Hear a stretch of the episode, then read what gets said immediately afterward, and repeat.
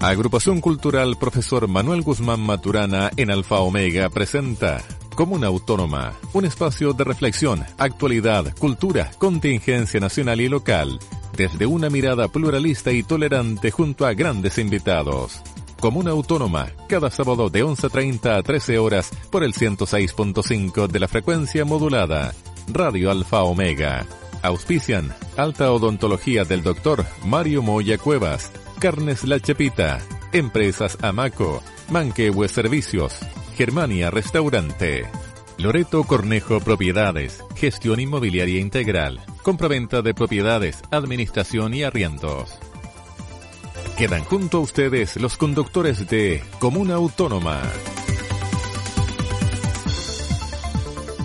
Hola queridos amigos de Comuna Autónoma, estamos aquí empezando un nuevo programa en otro sábado habitual. ¿Cómo está Ricardo? Muy bien, muy bien David. Le costó llegar desde Tutuquén, siempre le hago la misma pregunta. ¿Cómo Sí, está el y, tránsito? y siempre te respondo lo mismo. El paso bajo nivel, ojalá lo terminen pronto porque los tacos Pero están bien terribles. avanzada la hora ahí parece. Sí. Estamos esperando a nuestro tercer eh, Panelista. conductor, panelista, Pablo Rojas, que parece que sí lo, atra- lo atrapó un poco el, El taco. el taco. Oiga, noticiosa semana, Ricardo. semana marcada, marcada por ¿Qué lo marcó?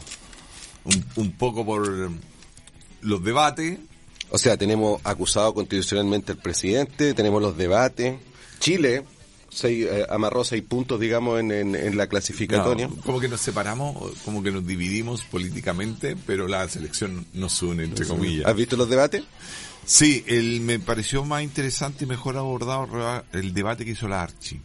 Eh, El de la radio. el de la radio. radio. Eso fue ayer, parece. Sí, mejor abordado, quizás porque la radio te pe- permite hacer otro tipo de preguntas o periodistas que, que no están encasillados en, en alguna edición muy No específica. siguen una línea editorial tan determinada. Claro, claro. Pero ¿por qué no. cuando has visto los televisivos eh, eh, Siento que ves podría- ese sesgo tan manifiesto? Sí, siento que el, el último debate, como lo editaron, como lo pautearon, no fue el adecuado. No, no se aprovechó el- la idea de los candidatos, eh, el hecho de que cada candidato propusiera él estar, eh, hacerle preguntas a otro o sortear aquello. O sea, es que el debate es más un show televisivo en el fondo. porque Sí. yo, creo que... Yo no sé, no sé, no sé si existen estudios de que, que puedan prever qué porcentaje de la población va formando mayor convicción en un debate. Finalmente yo siento que es como es como ir a ver un clásico del fútbol. O sea, cada uno va a radicalizar más sus posturas en, en pro de enfrentar al otro. Entonces, ideas se dan poco y está en un formato televisivo, sí. Por algo lo tiran a las 10 de la noche, después de las noticias, en un horario prime. Y claro, y los candidatos no han mostrado mucho más todos. O sea, esto es transversal. O sea, tú, tú ya sabes lo que piensa un lado u otro lado o cierto tipo de candidato. Y, y no ha ahondado, se da muchas vueltas en las mismas ideas. Y eso es poco aporte. Pero lo, lo que pasa es que también ahí, ahí, eh, podríamos hacer un, un análisis bien crítico de, del ejercicio ético del periodismo. Porque si yo le permito y le suelto el micrófono a los candidatos, obvio que van a decir lo que quieren decir y lo que siempre dicen y lo que uno ya sabe que van a, Y, a y es repetitivo, repetitivo, la idea repetitiva, el, el denostar al otro candidato con mi- con las mismas posturas. Falta, creo yo, Es que se maneja como el tema del, del rating que tengo. Sí. O sea, mientras, eh, si el combo que se pega más fuerte y mañana se va a replicar más veces en las redes sociales, es casi lo que va a hablar del canal, pero de ideas poco. O aparte, hay, hay algo que, que me llamaba la atención, no, no es una acusación, pero, pero eh, eh, miraba ciertas columnas en torno, no sé, por la, la libertad que le permiten, no sé, Matías del Río era el, el último del debate, Sí. a determinado candidato u otro, y eso debiese estar eh, regulado en alguna manera, o por lo menos eh, tener este sistema gringo casi de tener que declarar cuál es tu candidato, cuál es el que estás apoyando y, y que tu medio de, de televisión lo, lo difunda, pero claro, de, de, de debate poco. Sí, de debate poco. eh, como, como digo, yo veo poca profundidad en la idea. O sea, tú sabes lo que, lo que piensa por el sector al que representa, el sector político, el color político que representa.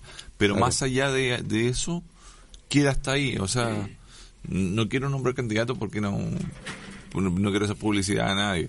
Tendríamos Pero- que pagar aparte, Sí, siempre parece pagar mirando aparte. al radio controlador. Aquí que hay que viene llegando nuestro amigo y panelista Pablo Rojas. Quizás No. estaba viendo los debates por YouTube, Sí. igual que y estábamos, Sí. estábamos hablando, Pablo, del, del, del junto con que salude, estábamos hablando del, de que los debates políticos eh, se transformaron básicamente como ir a ver un clásico del fútbol. Las posiciones se radicalizan, pero no creo que a alguien le comience a gustar más o menos el fútbol después de ver el partido.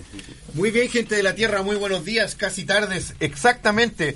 Pero tenemos que preguntarnos además, ¿cuál es el punto, cuál es la razón, eh, por qué se empiezan a radicalizar estas posiciones?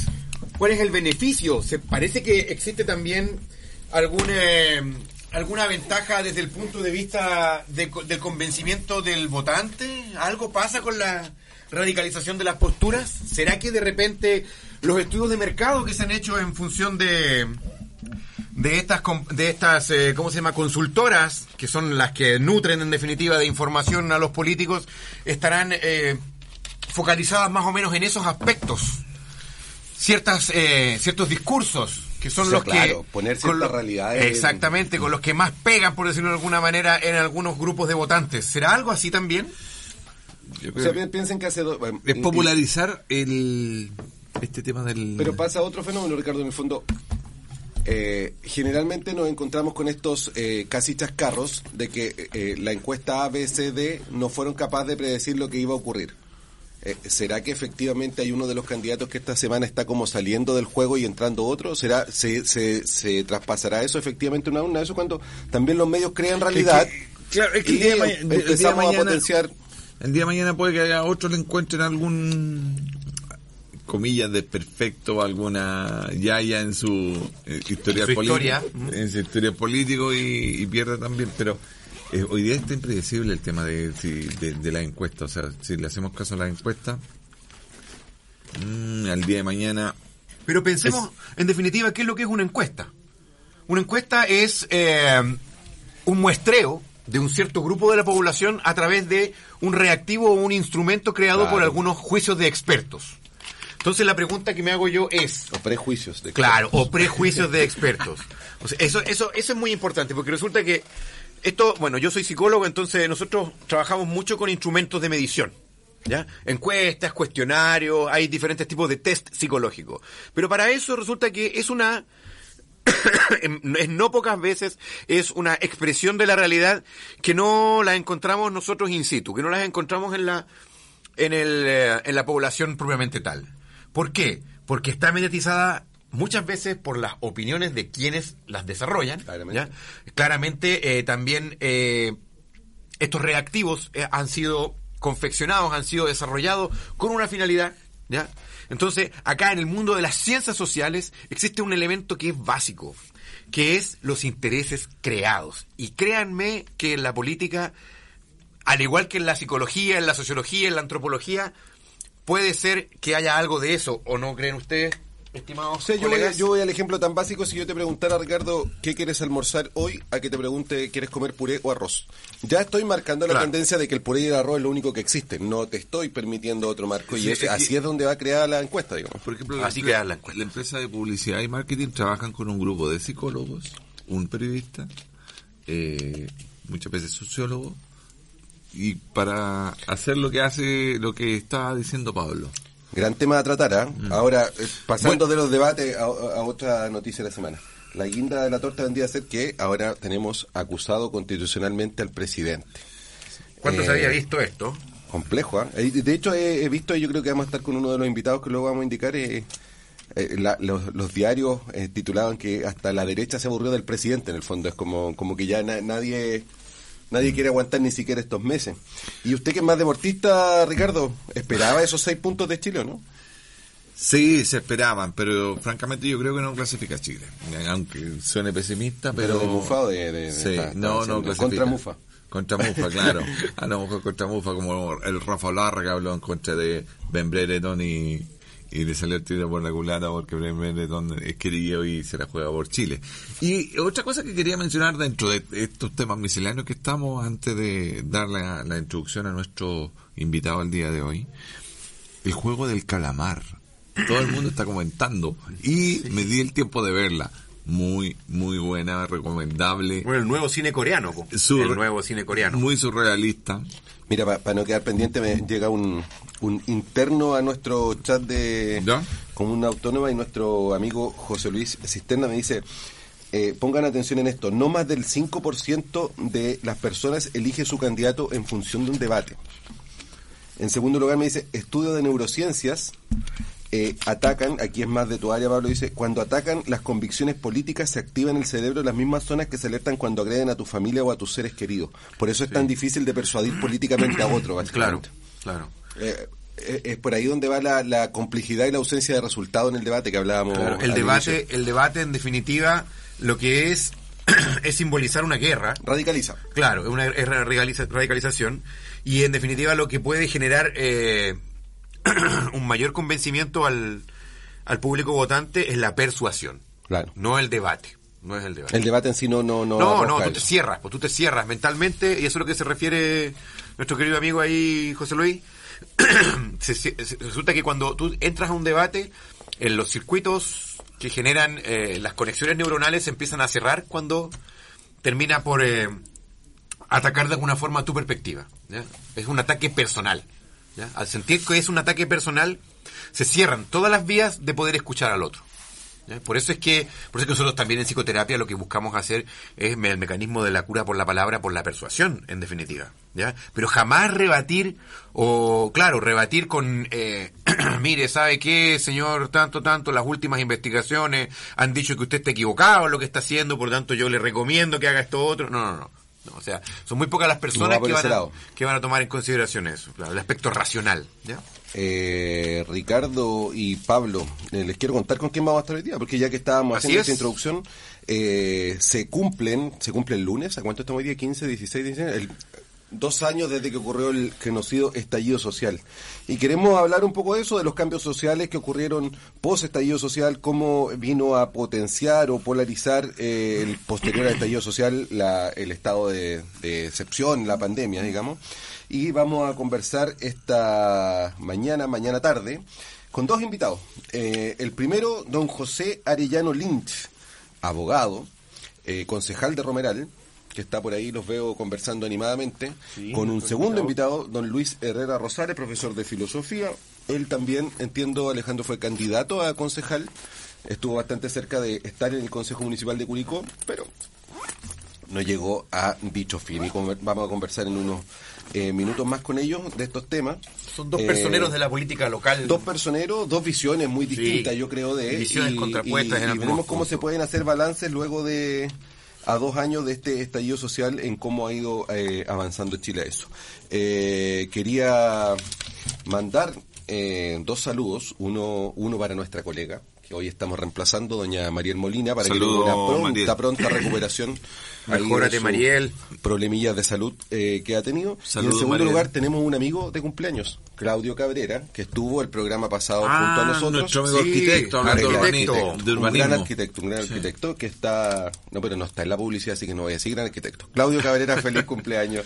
Eh, que, hablamos de urbanismo. Que lo pase bien con su familia el día de hoy. Eh, ¿Les parece si escuchamos un tema antes de que sí, a pasar me parece relevante.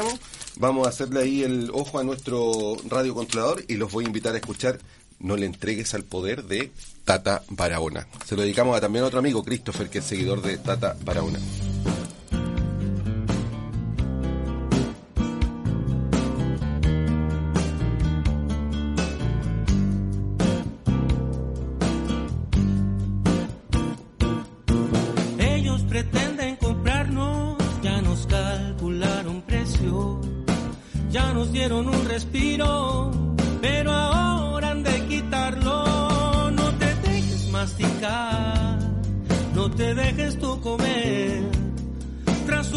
De bondad un infierno has de encontrar de seguro. No le entregues esta paz, no le entregues el poder. O sus perros hambrientos, sus buitres, sus cerdos vendrán a cogernos de nuevo. Los miedos, los torturadores, de a poco los golpes, la ley uniforme, la justicia ciega muerte, la bala, silencio, dolores y espantos. No, no le entregues el poder, no le entregues el poder. Tras su rostro de bondad, un infierno has encontrar de seguro. No le entregues el poder, no le entregues el poder. Su sonrisa es mentira, el infierno en su mirada.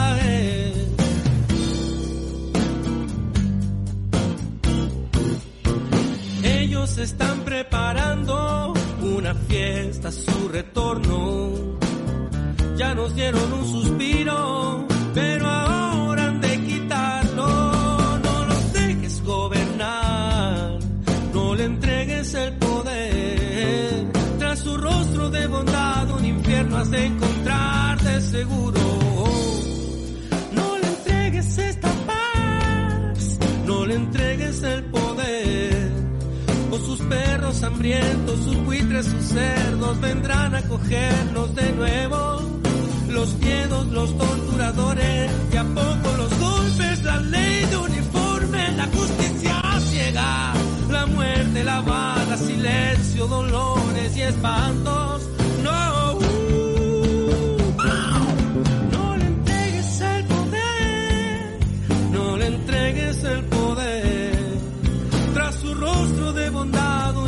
Infierno has de encontrar de seguro.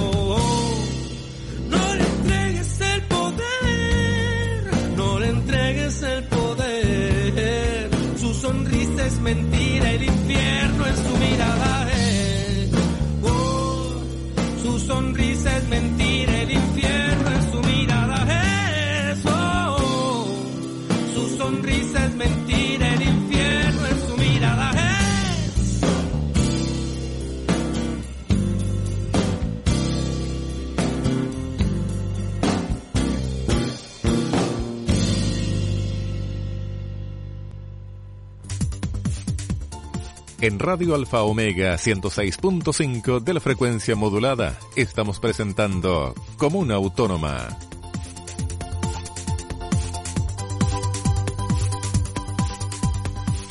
Estamos de vuelta, amigos de Comuna Autónoma. Ya estamos ahora, como lo permiten los aforos 5 en este estudio. Ya tenemos los invitados acá presentes. Pero como no vivimos solo de invitados, sino también de auspicios, le voy a dar un saludo esta mañana a eh, Loreto Cornejo Propiedad de Gestión Inmobiliaria eh, y todo lo relacionado con esa área. Eh, www.loretocornejo.cl y la pueden contactar en propiedades. Ahora le voy a dar un dato a don José Arellano y don Luis eh, Herrera. Si quieren tener un buen almuerzo el día de hoy y salir un poco de Curicó, Germania Restaurant los espera en Molina con una amplia carta gastronómica y de vinos de la zona, ubicado en Maipú 1988. Allá está Cristian y los va a esperar y le dicen que si va con eh, Comuna Autónoma le haga algún descuento. Ojalá que en ese momento lo, lo negocie porque no tenemos nada preparado hasta ahora. Pero siempre les va a dar un buen descuento. Más aún a don José y a don Alejandro. Pabliño, la palabra es Así suya. es, gente de la Tierra. Tenemos a dos invitados acá con nosotros, personas, eh, componentes importantes de la política comunal de nuestro sector, ¿ya? personas que han trabajado en política, que han trabajado por el bienestar social, todo desde su punto de vista y de su prisma muy particular. Pero más que nada, hoy día tenemos el afán de hacer un análisis. Un análisis ya pasado dos años del estallido social. análisis que me gustaría que pudiéramos comenzar desde una perspectiva más amplia.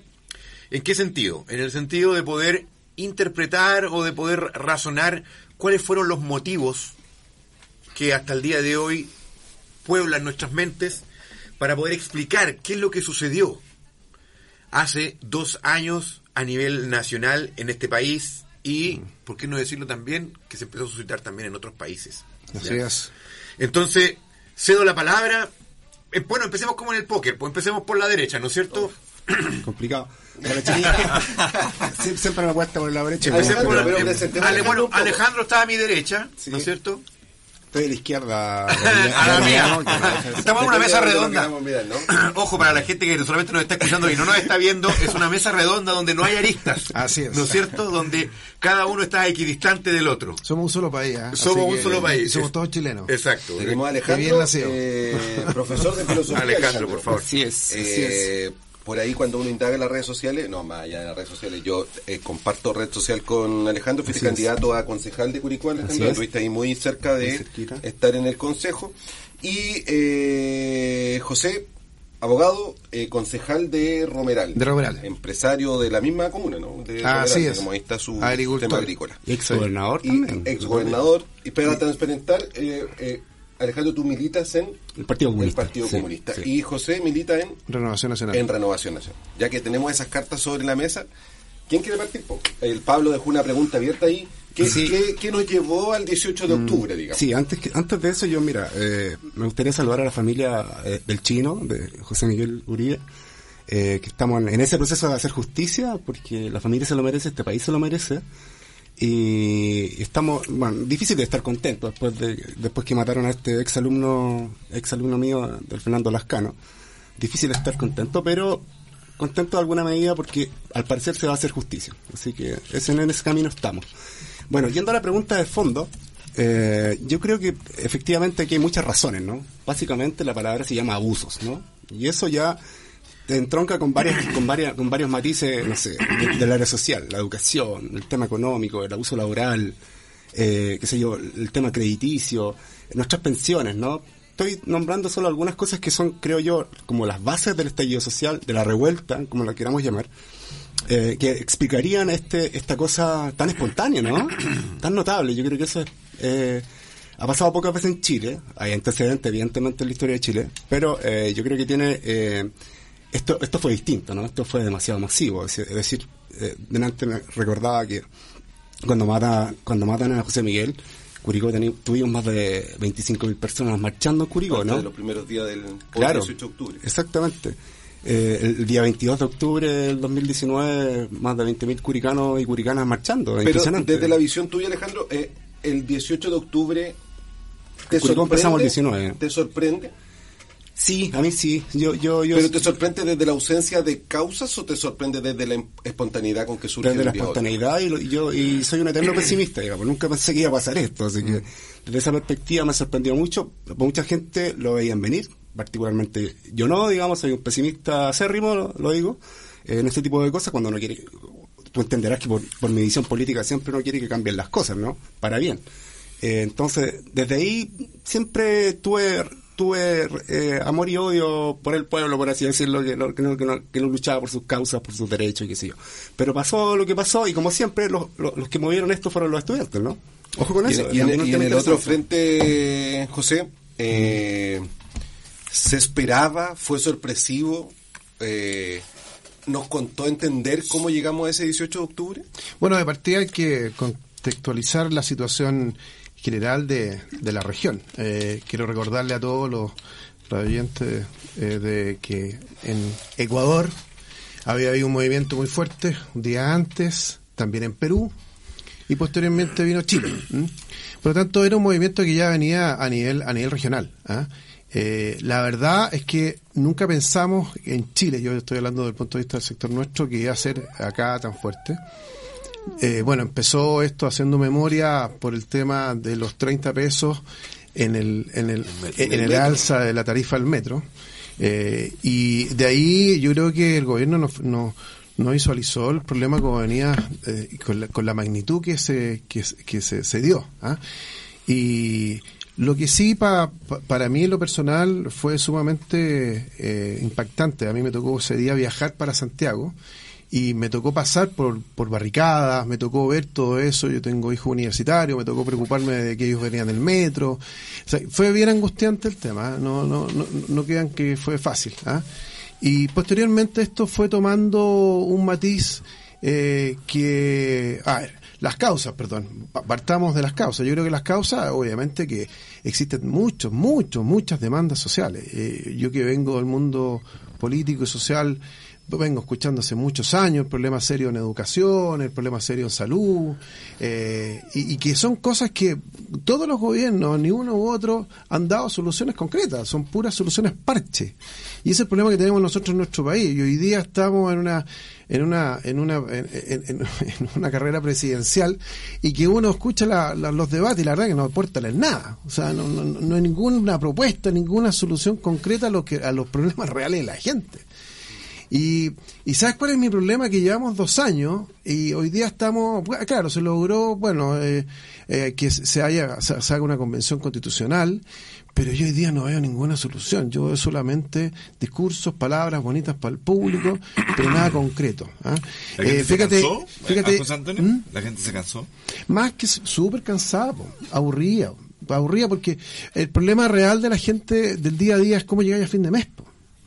Entonces, y nadie te soluciona eso.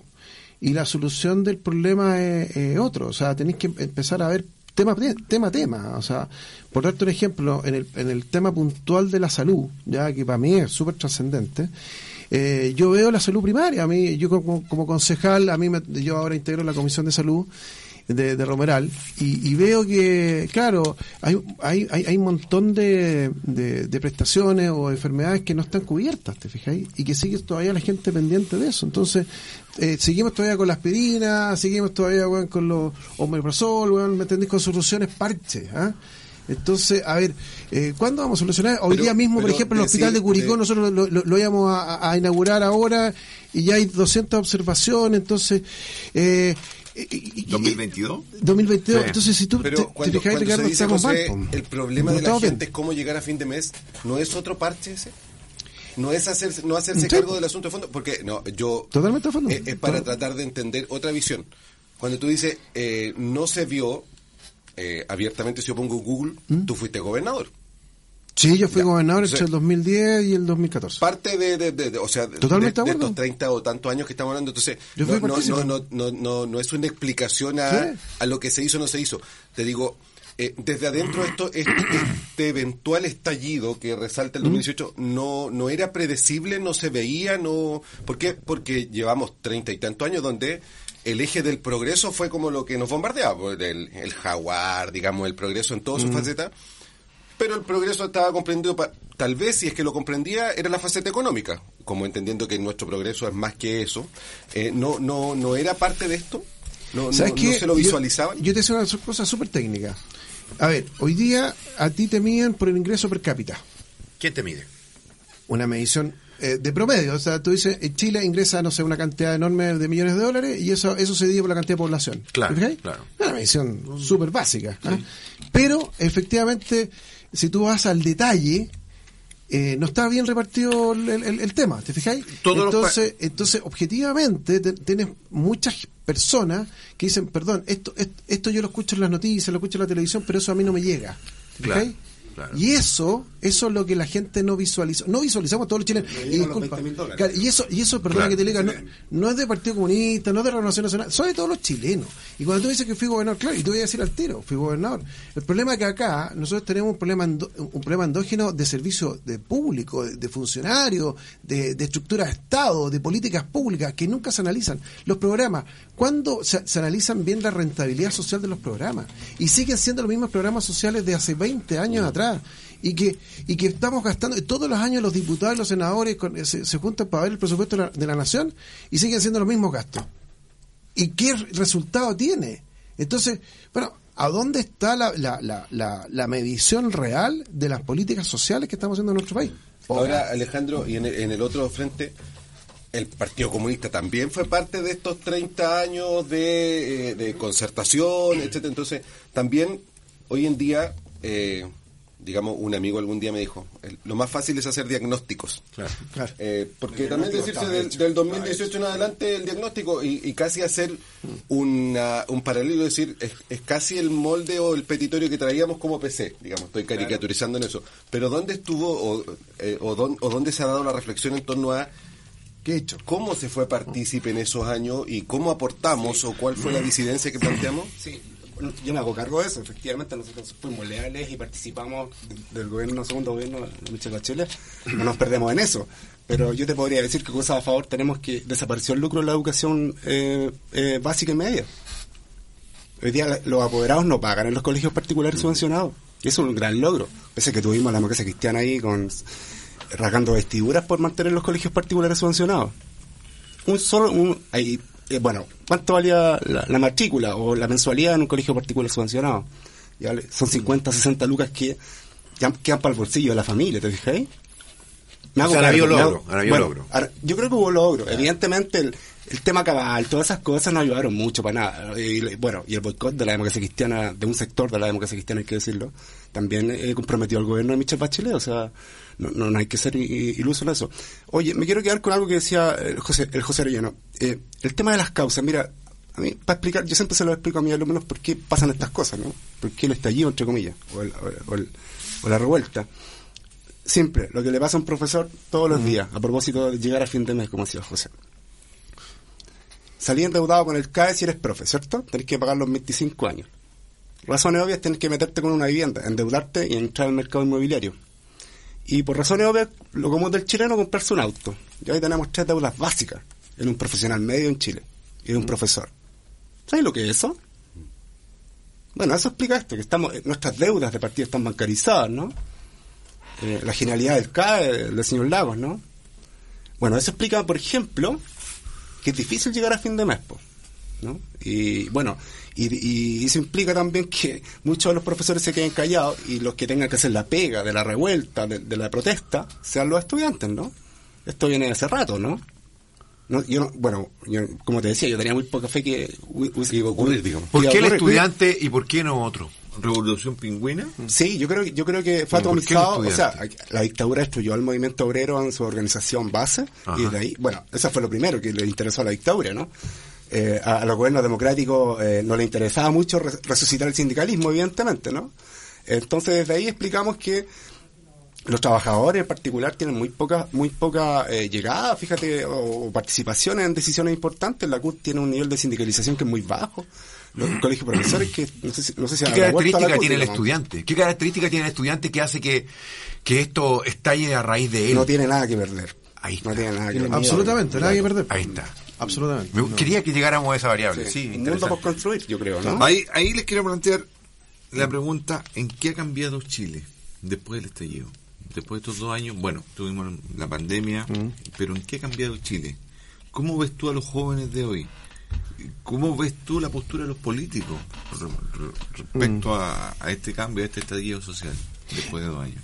Yo creo que más consciente del- de, de- de la problemática. Lamentablemente estas cosas no, son ideales, que se llegue a grave violencia, que se que, que haya habido tanto daño en el fondo físico, pero y, la- y- lamentando también obviamente como, como curicano la- el fallecimiento de José- Miguel. O sea, la, verdad que para mí cualquier pérdida humana, eh, venga al lado que venga, en el fondo es terrible. Así que el ideal es que Ojalá, yo ayer lamentablemente veía imágenes de violencia de nuevo en, en el centro de Santiago, ojalá que esto pare y que y que se, que se conmemore el 18 de octubre de forma pacífica. Yo no, la verdad, por lo menos en, en en en lo que me corresponde a mí, no quiero ver eso. Pero viendo tu pregunta, eh, yo siento que eh, hoy día eh, los temas se están y se van a tener que conversar en la convención constituyente con miras y ahí hay mira, mi, mi, mi solicitud en este minuto, aprovechando la audiencia y esta- este momento, que sea con mira a, a una estructura de, de constitución que, que escuche todas las voces de todos, pero que haga una estructura país justa, en el fondo, para que todos todos podamos disfrutar de este maravilloso país, te fijas, ¿no? Suele parecer que nos vamos a los extremos. Eso, y eso es lo que yo lamentablemente veo ahora. Yo, por ejemplo, hoy día están liderando dos dos dos líneas extremas. ¿ah? Eh, yo soy de derecha, pero no soy de la derecha extrema, yo soy de centro derecha. ¿ah? Y a mí lo que más me importa es el diálogo. Y, y, y- de tratar de que todos, a un- lado. yo dije inicialmente somos todos chilenos, entonces yo no entiendo esta lógica de que, de que, de que eh, te veo como enemigo, el rey, yo te veo como un amigo, te veo como un hermano, y de alguna forma tenemos que llegar a algún acuerdo. Y las relaciones, por, por darte un ejemplo, lo que estábamos comentando de empleador-trabajador, lógico que tiene que haber conversaciones y tenemos que llegar a un buen diálogo. El ambiente laboral es fundamental. Profesor-alumno, profesores, profesores, profesor apoderado, comunidad educativa. Esos son los conceptos que hay que, que hay que priorizar. La conversación, el diálogo. Y yo creo que en, esas, en ese aspecto estamos mejorando. Yo creo que hay, hay, hay una mirada de respeto más hacia el otro. ¿ah? Sí, porque yo creo que la gente se cansó. A todo esto, el- las cifras siempre fueron macro, las cifras Sí, económicas. claro, absolutamente. Entonces, ese es el, el error. Hoy día te- tendríamos que estar ganando todo a- aproximadamente un millón trescientos mil pesos mensual. Todos los chilenos. Todos Si, los que si trabajan. divides el, el- claro, el total por la cantidad de Claro, población. el per Así es. cápita. Seríamos un- estaríamos muy cerca de Suiza y, países como aquellos. Así es. Entonces, el error que se comete, y lo cometen a, ni- a nivel mundial, es medir siempre las cifras a nivel Claro. macro. Y de eso, de eso se cansaron los chilenos. Pero también hay otra perspectiva, que yo creo que el progreso humano no solo es el económico. Entonces cuando yo bloqueo y postergo a la persona solo en pro de obtener un ingreso suficiente para pagar el auto, la casa y el CAE, Claro. lo estoy transformando en un ser menos feliz, para no decir feliz. O sea, mientras más materialista sea la persona, menos feliz es. Mira, a- es ayer que tú Independiente que tenga todo lo material. Claro. Porque una persona que tiene todo lo material, y lo vemos con el presidente, quiere más. po. No quiere menos. Absolutamente. No, quiere- no quiere, no quiere menos. po. Pablo es psicólogo. Sí. Entonces, Ah, ¿cómo- ya. Sí, como, O sea, como psicólogo, ¿cómo esto? Pablo nos puede hacer un perfil a todos Sí, acá. psicólogo. Yo creo, que se cae en el rótulo, Pablo, de, de, de caricaturizar el Chile despertó. Pero Mm. yo creo que ahí hay un despertar, un despertar humano. Un despertar en- de la conciencia. A Sí, eso Un me despertar refiero. de la conciencia. Mira, yo, mira, en el caso mío yo soy concejal, yo la verdad soy el único de mi sector, pero tengo una buena relación en términos humanos con los demás concejales y tenemos una mirada, por darte un ejemplo, eh, eh, yo solicité la creación de la Comisión de Agricultura, por la mirada más, mi mirada, ¿te fijáis? Pero hay otras miradas culturales. Claro. Ahora ayer, por ejemplo, participé de una obra de teatro eh, que se le hicieron a, los adultos mayores, una mirada cultural, súper respetado, bien, o sea, la idea es que entre todos participemos y como tú bien dices, la arista de la felicidad o la persona tiene distintas miradas, entonces yo creo que eso es lo que tenemos que eh, seguir adelante, o sea, no, no, podemos parar con esto, si esto ah, que busquemos el lado positivo de las cosas. ¿Te fijáis, no? Sí. O sea, siempre nos quedamos con lo negativo. Oye, mira, se rompió esto. el- o sea, Es que a, ve- y- a veces lo respeto, negativo lo- es muy negativo. Es que- o sea, me refiero a que Sí. yo entiendo la idea de esperemos que el lunes no terminemos con protestas en todos lados y no se incendie Santiago, ni Temuco, ni Curicó. Mm.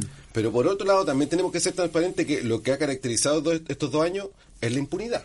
O sea, se ha violado derechos Sí. humanos eh, abiertamente en Chile y no hay ninguna sanción. Eh, Ninguna, hasta ahora, digamos. Tal Esa- vez para un juicio dos bien. años es poco. Pero también, disculpa mi mirada, y te encuentro razón No, a ti, no. Sí. pero también está la mirada de las personas que han sido víctimas. Sin ¿ya? duda. De esa violencia y también tampoco han tenido... Sin duda. bueno, yo- O sea, yo- no hay impunidad para los dos para- lados. yo, ¿no? no, yo te decía una mirada como abogado. Yo soy abogado. O sea, la justicia, mis los tribunales de justicia, súper lentos. O sea, hoy día todo es lento en este país. Poder, judici- poder judicial, poder legislativo, poder ejecutivo, todo es lento. Claro. Entonces eso también, disculpa, voy a, decir una palabra bien, bien chilena, chorea, po, cansa, aburre. Pero Porque también hay- una justicia que no está institucionalizada. O sea, cuando tenemos que leer en los diarios, eh, José, que Campillay en dos años no ha recibido ninguna ayuda estatal.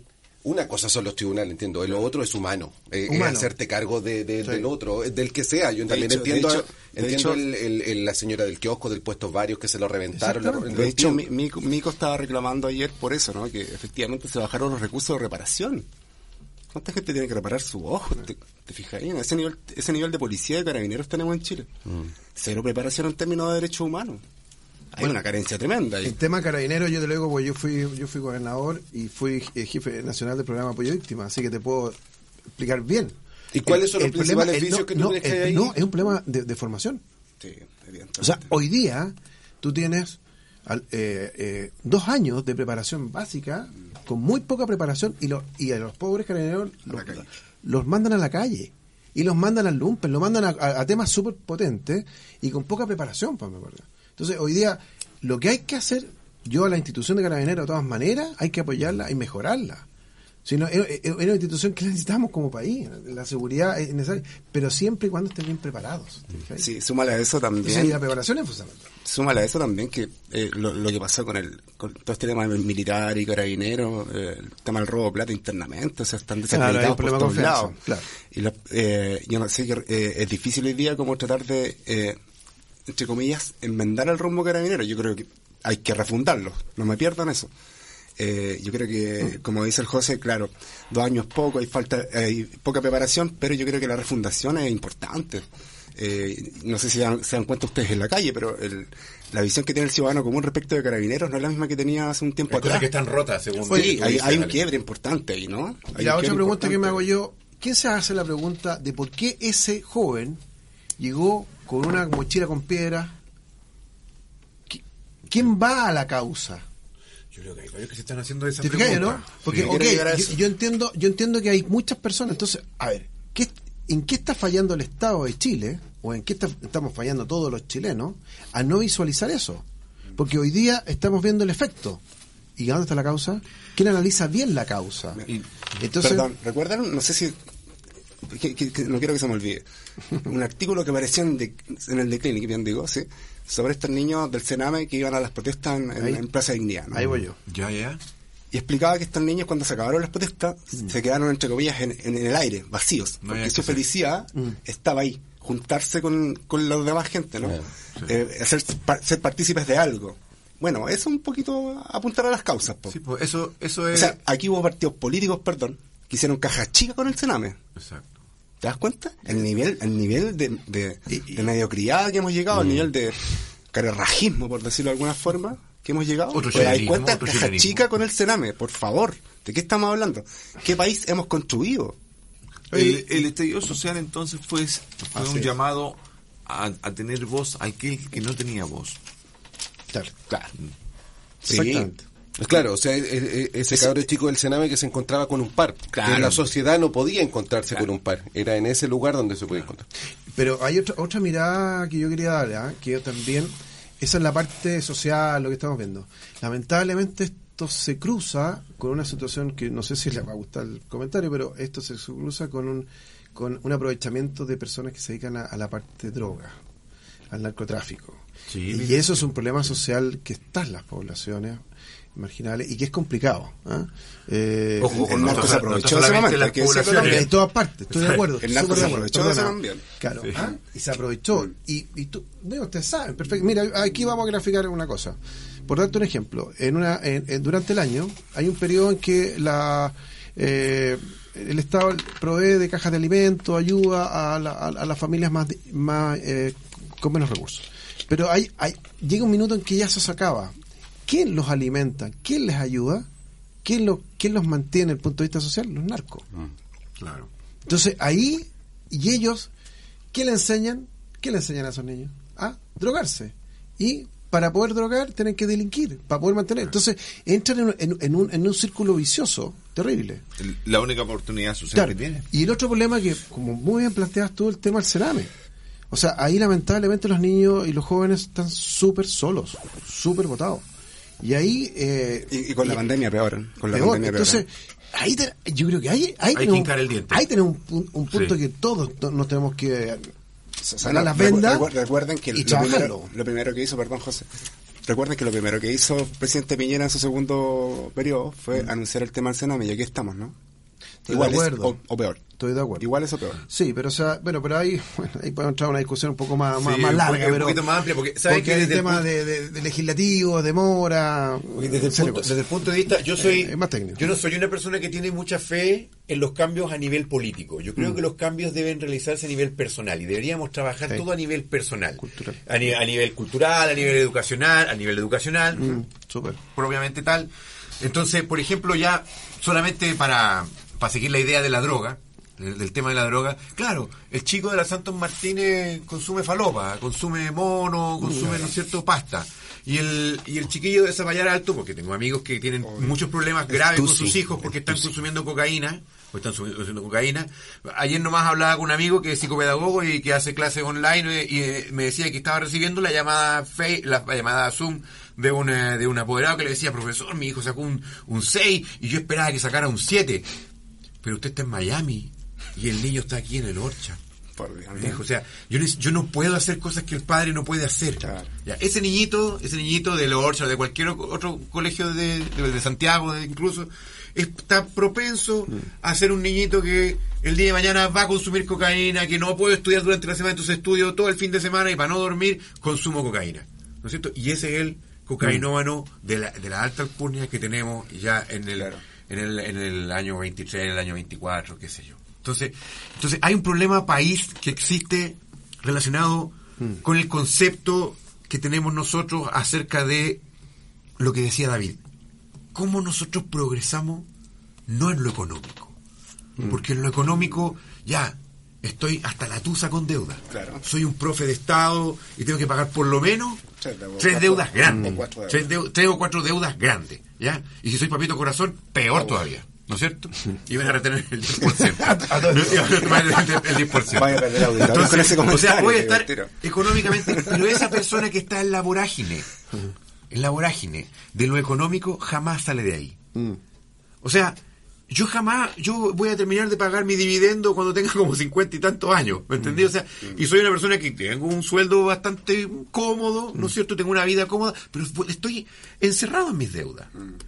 ¿No será mejor cambiar una perspectiva de vida que me vaya a llevar a un desarrollo que no esté, como decía David, en lo económico? ¿Qué opinan ustedes? Es que yo opino como, como concejal y del mundo, mundo de vista municipal, algo fundamental, espacios públicos, comunidad. Comunidad. Yo me acuerdo a la, eh, que nosotros hacíamos vida de barrio Claro. y yo tenía amigos de barrio y que éramos de distintos colegios, éramos todos amigos, jugábamos a la pelota, Eso nos conocíamos todos. ¿ah? Y ahora, ¿qué hacen los niños? Se encierran en sus casas, se meten en su celular y en el computador y se acabó. Y esa es su vida y su felicidad. Y ahora tú sabes que ahora hacen hacen juntas sociales a través de, de- de- de- del computador. del computador. Entonces, tú como psicólogo debes saber perfectamente. Entonces, eso tenemos que cambiarlo. ¿Y cómo podemos cambiarlo? Con políticas eh, municipales. Yo soy un convencido ¿ah? que lo que hay que potenciar en la nueva constitución es el, eh, eh, el- el poder comunal. La, el poder, o sea, el poder político más cercano a la ciudadanía son los municipios. Es más, ¿qué, qué más evidente en el manejo que hemos tenido de vacunaciones, en el, en el manejo de, de testeo de, de PCR? ¿Cuáles han sido lo- los más efectivos? Los consultorios. ¿Y ¿Qué, qué- qué- qué más claro que eso? Entonces, los hoy día, hoy día es súper importante la mirada comunal, donde tú tienes que ver espacios públicos, plazas públicas, lugares para hacer deporte, lugares para compartir, hacer actividades, bicicletadas, no sé, estoy pensando en todo. Ahí- También, ahí- también te- podríamos tengo una ahí pregu- tengo una fortalecer pregu- eso con la Tengo una pregunta para el, para Luis Herrera, Luis Alejandro Herrera. Tú mencionaste el tema político, Mm. José Antonio. De- después del estallido nacen nuevos rostros, Sí, ¿ya? Sí. Y hay gente, hay gente mm, anónima que se atreve a postular. Mm, sí. Y el caso, el caso, ¿qué te motiva a postular a concejal, por ejemplo? Mira, fue una decisión compleja, pero como uno está metido en esto haciendo, hacer filosofía, que es como hacer ciudadanía, ¿no? Esa cuestión tan aristotélica que a mí me encanta, esto de ser animal político y social. Y, pues que Aristóteles no era de mi lado, pero- precisamente, no, pero... eh, Buen ejemplo. un gran ejemplo de ¿no? No, pero, pero desde ahí, claro, yo digo, chuta, el que nace chicharra muere cantando, y y yo de chico que ven- desde ese plebiscito del 88 que vengo metido en esta cosa política, ¿no? Eh, y ¿Tenéis espacio en tu sector? Sí, por supuesto, sí, por supuesto. Lo que pasa es que a uno le cuesta tomar decisiones, son decisiones complejas. Ya. Tú preguntas a cualquier joven hoy en día si quiere ser candidato a algo, eh, le complica la vida porque eh, Mm. queremos ser, estar entre comillas todos más, más piola, no ser tan públicos, ¿no? Porque... Bajo perfil. eh, bajo perfil, ¿no? Entonces... Y ahora en las redes sociales te pones cualquier Claro, cosa. claro. Lamentablemente el formato de elección te encasilla en un sector político. Así es. Y muchas veces dejas de lado tu, tu forma de pensar. Sí, pero mira, yo tengo yo tengo años de militancia, me gusta mucho lo colectivo, me, me- me gusta mucho la construcción objetiva de respuesta hacia la ciudadanía, ¿no? Los comunistas somos marxistas y todo ese rollo que ya ustedes lo saben, pero yo no lo voy a repetir. Eh, y desde ahí esa construcción No, no colectiva, lo hemos dicho nosotros. ¿eh? esa respuesta colectiva a los, a los, a los- a- a- eh, objetiva a, la respu- a los problemas colectivos es muy interesante ponerse juntarse con 10 compañeros y compañeras y, y- discutir y sacarse despellejarse en la discusión y después salir para afuera todos unidos eso me gusta mucho a mi partido Ya. Eh, yo en eso soy muy disciplinado o trato de ser Son respetuosos uno del otro. por supuesto, por supuesto, evidentemente hay problemas, no hay problemas, como en todos los partidos políticos, esta cuestión también hay la- está la condición humana de por medio. ¿Te fijas? Estuviste a 10 votos de ser electo. 27 en rigor. 27. Mil y tantos, mil, trein- mil treinta y tantos votos. Eso responde a una adhesión a un rostro nuevo, entre comillas. Es que, sa- sa- que- ¿sabes lo que me pasa, Ricardo? Que yo creo que tiene que ver con algo. Soy relativamente conocido dentro del ambiente educacional y todo. Eh, te- conozco mucha gente además. Pero lo otro es como cierta consecuencia, ¿no? Yo, como te decía, como soy un pesimista acérrimo, de los 90 metido en estas luchas en las calles, me acuerdo cuando marchábamos por las causas mapuches en Curicoy, y éramos 10 pelagatos, y éramos 5, éramos 100, y, así, ¿no? Tan, tan, ya no, no tengo memoria para tanta marcha y protesta y qué sé yo. Entonces, desde ese punto de vista, yo creo que eh, un poco el, eh, los que me conocen eh, dijeron, este gallo puede ser, ¿no? Estuvimos ahí, estuvimos cerquita, pero tal vez a la otra. Pero sabéis que lo otro, más allá de- del candidato, yo creo que uno tiene que bajar también, bajarse lo humo en ese sentido. y bajar al tema, al tema participativo, porque la democracia representativa, la eleccionaria, es una fórmula de, de, generar poder, de, de, escuchar al pueblo, de entender al pueblo, de, estar ahí con el pueblo. Y yo creo que eh, nosotros, los que estamos metidos en la política, tenemos que bajar ahí, meternos en esos asuntos y, y traer el pensamiento de la gente hacia acá, porque eso es lo más importante. Ese es el, ese es el mérito de la convención, hoy por hoy creo yo, por ejemplo. ¿no? Alejandro, Tenemos ya- de todo. Ya que eh, indicaste, dijiste eh, de- desde los desde la minoría de edad marchando por las causas mapuche, usted me dijiste. eh, yo creo que uno de los cambios que eh, ocurrió post eh, 18 de octubre es eh, visi- visibilizar a nuestras culturas originarias, digamos, Por ejemplo. ¿ya? Eh, tanto así que la presidenta de la convención eh, pertenece a determinado etnia, digamos. Eh, el tema es que por otro lado eh, tenemos el gran conflicto de la Araucanía, digamos. Entonces, uno de los temas que nos vamos a tener que hacer cargo, parece, eh, en el que sea el próximo gobierno, andamos ahí, es, es cómo se soluciona esto, se radicaliza la violencia, eh, aparece esto que será en mayor o menor escala, pero el, el narco metido en la Araucanía también. Entonces, ¿qué visión tienen ahí ambos al respecto? El que quiera partir por contestar. Ver, mira, yo creo que, a ver, eh, eh, el complejo el tema mapuche y en particular eh, eh, eh, lo que está pasando en, la Araucanía y en Biobío. Eh, yo creo que, claro, hay una, hay una, hay una construcción eh, un, un- un- ideológica eh, de parte del Estado chileno eh, en relación al- al pueblo mapuche, ¿no? Eh, hay un hay un hay un desarraigo creo yo también del pueblo mapuche. Hoy por hoy eh, hay una inconexión por ejemplo con el tema de las, de las forestales digamos que han usurpado su- sus- sus territorios no han respetado su cultura no Eh, eh, no, hasta hace poco tiempo el mapuche era el, el, el borracho eh, qué sé yo el ladrón no Flojo. el flojo. Entonces, desde ese punto de vista, el pueblo de Chile, eh, de alguna forma, tiene que reivindicar esa figura. Yo creo que la figura de Elisa Loncón, en ese sentido, viene a hablar muy bien de, de, eh, eh, de aquello, ¿no? De, de esta profesora bilingüe, ¿no? Que trata de, de meternos ahí como, eh, de amamantarnos a todos para que esta cosa salga bien de aquí a un año más, ¿no? Pero yo creo que efectivamente ahí esta, esta cuestión tiene que ser entre el empresariado, el pueblo mapuche, el Estado chileno, ¿no? Eh, es decir, Una gran es decir, es decir, por ejemplo, en concreto, no podemos expropiar todos los, todos los fondos que hay en la, en la región de la Araucanía, sería ridículo, ¿no? Eso se proponía, fíjate, hasta hace unos 10, 15 años atrás por el mundo mapuche, recuperar la gran nación mapuche. Todos sabemos que eso es imposible, pero hay, hay, que, hay que tener la capacidad de dialogar, la capacidad de compensar económicamente tal vez, para sacar a, cier- a ciertos... eh, Nueva Zelanda, Canadá lo, pu- lo pudieron hacer. Claro, claro, y tenemos un buen ejemplo, Nueva Zelanda en particular, respeto, ¿no? Convivir con respeto. Sí, Ah. pero ahora tú te das cuenta que los maoríes están puestos arriba hoy día, son, son, son como casi una Un bandera ícono. publicitaria Sí. para los, para los Son el ícono de los All. Blacks de- ah, Claro, rugby. All Blacks, no sé Pero qué. también costó. También tuvieron un Por trabajo supuesto, previo, por sí. supuesto, por supuesto, por supuesto. Que te miráis para atrás, la historia es bien terrible, ¿no? Sí, Estados Unidos también, la historia. Claro, los canadienses hace poco descubrieron ahí tumbas en una iglesia. ¿Tu visión, José Antonio? Mi visión es mucho más positiva. Yo pienso que no, no, no hemos dedicado solamente al conflicto. Yo creo que tenemos que obviamente solucionar el tema de seguridad, eh, respetarnos unos a otros, eh, de- descartar des- obviamente lo que es violencia, violencia. Eso son delitos, esos tienen que ser tratados tal cual son. Las cosas son lo que son, no lo que uno quiere que sean. Eh, yo creo que ahí tiene que, obviamente, el Estado funcionar mucho más de forma más eficiente, la fiscalía, la, en- los tribunales, eh, trabajar mejor con las policías, ahí está la parte profesional de las policías. Esa es la parte de seguridad, pero vamos al fondo del tema. En el caso particular de la demanda de, de, los pueblos originarios, yo creo que eh, yo creo que ellos eh, se han visibilizado, eh, se tiene claro cuáles son sus demandas, pero tenemos que compatibilizar las cosas. Porque efectivamente los chilenos no son, no, no son solamente unos y otros, somos todos. ¿ah? Y particularmente la región de la Araucanía es una región que necesita mucho apoyo del Estado. Es una, eh, una de las regiones más pobres de Chile. Así es. Y por lo tanto, eh, la mirada del Estado tiene que ser una mirada eh, mucho más eh, global, en términos de, de integrar. Mejorar los servicios, mejorar los caminos, mejorar, mejorar la conectividad. eh, da- me, me explico, y, y no quedarnos pegados en el, en el problema. Yo creo que ahí falta política, falta buenos políticos.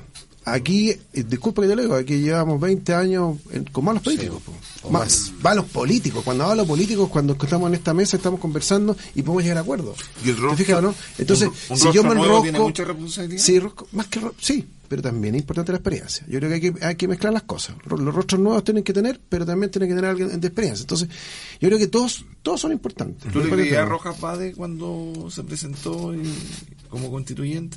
No, No. no. No, porque... Era un nuevo rostro político que cometió un error.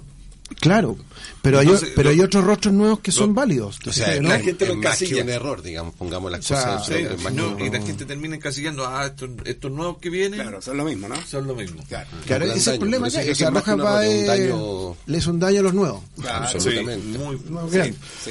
Pero, pero objetivamente hoy día lo que, lo que necesitamos es, un- es un- una, una, una política de Estado ya dirigida a solucionar problemas.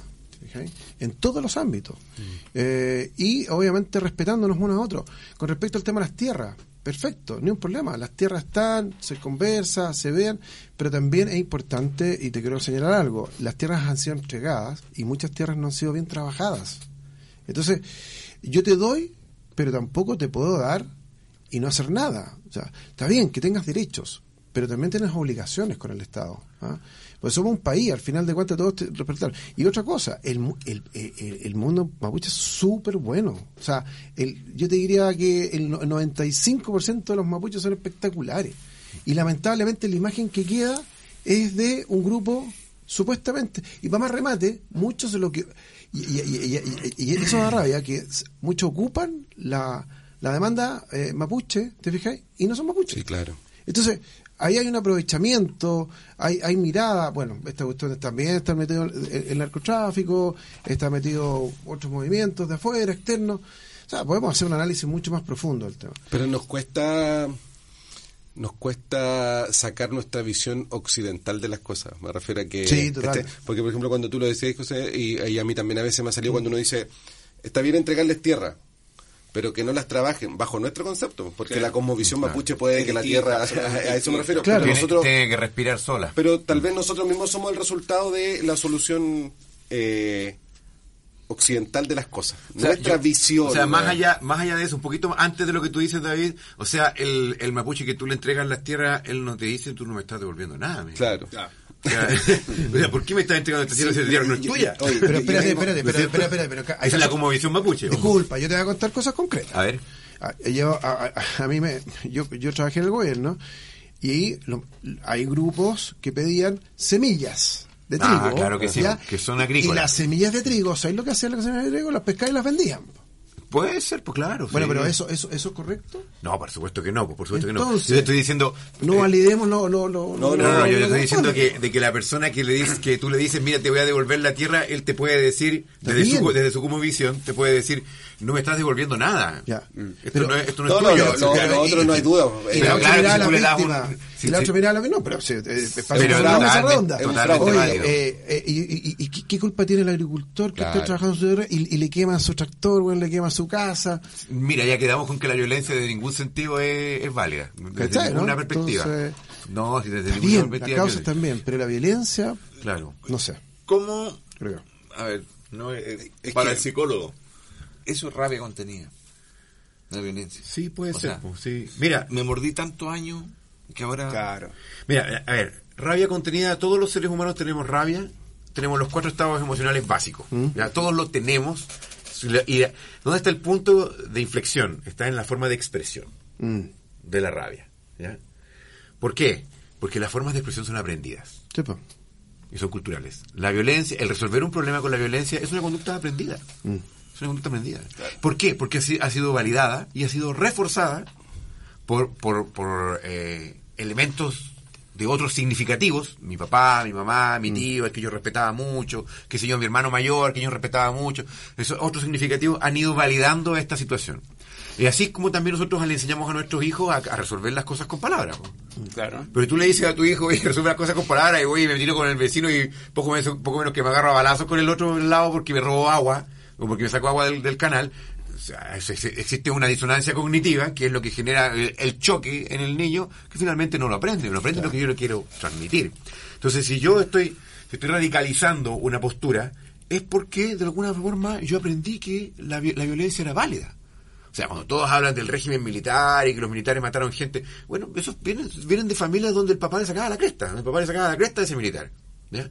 Muy distinto es al militar que antes del estallido social eh, el presidente dice, oye, esta es una guerra contra el enemigo, eh, qué sé yo, aquí y allá. Poderoso. Y el enemigo poderoso, y llega el militar y dice, yo no estoy en guerra con Iturriaga. nadie. General Iturriaga. El general Iturriaga, oye, pero qué bien nacido ese señor, dije yo. o sea, Claro. Eso, eso- oye, yo me estaba acordando de eso. Oye, pero yo no estoy en guerra con nadie. Obviamente nunca va a salir en la tele, después que lo dijo, porque contravino al, al Apareció un, presidente. año, apareció un año después. Nunca. Claro, apareció un, un tiempo después, Claro, ¿no es cierto? Pero esa frase de Iturriaga yo no, no sé, no conozco Iturriaga. Hoy día lo estaba recordando porque me pareció notable el gesto. Este- yo no estoy en guerra con nadie, vivo en mi casa feliz con mi familia, no sé qué. Me pareció casi como... Oye, le colocó el cable a tierra, Claro, pero un montón tierra. de gente que andaba buscando Sí. la pelea. Y el, la- y el- y el lenguaje, ahí tenía el lenguaje, ¿no? Como eh, esta cosa de, de salvaguardar y conservar eh, eh, este modelo económico. Y un hombre de armas. Neoliberal. Y un hombre de armas. Que, que es muy violento, ¿no? Claro. Que es muy violento. Nosotros somos, como decía por ahí un periodista, la Corea del Norte, el neoliberalismo, no nos olvidemos eso. Nuestros derechos sociales están ahí puestos en el supermercado, ¿no? Claro. Entonces, desde esa perspectiva, La eh, eh, podemos entender la violencia, ¿no? Justificarla es un tema, pero yo creo que hay que hacer una mirada más sociológica, como No, tratando de entenderla. explicarla. En el- en el- de hecho, en el, en el entenderla, punto uno que generó la pregunta, la, Yo quiero aprovechar es este programa entendible porque de, tengo una pregunta de ambos sea- lados. Sea, de, de- de ambos lados. Dale, José. ¿Sabes qué? Yo entiendo súper bien a los comunistas en el, en el aspecto. Y es más, no sé si se han dado cuenta, yo he sido súper receptivo al tema. Pero hay una pregunta que me hago y te la quiero hacer. Todo esto tiene que ser sustentable. O sea, me explico. Yo estoy de acuerdo que tenemos que tener los derechos, la felicidad, todo el mundo, pero eh, del humo no, no va a resultar esto. Entonces, ¿cómo generamos? Y ahí esta es la ecuación que no es fácil, ¿ah? no te lo digo que, que te, la, te la tiro fácil. ¿ah? Pero claro, pero esto, ¿cómo lo mantenemos en el tiempo? ¿Se fija o no? Porque eh, de, alguna, de alguna forma tenemos que generar incentivos para que esto se mantenga con las pymes, con el trabajo, y, y- y, eh, evitar los abusos, esto, esta cuestión de que haya dos, tres o cuatro ricos en Chile, que eso se maneja, eso tenemos que arreglarlo, pero tenemos que arreglarlo de una forma que tampoco nos vayamos a la pelea, ¿me claro, entendido, no?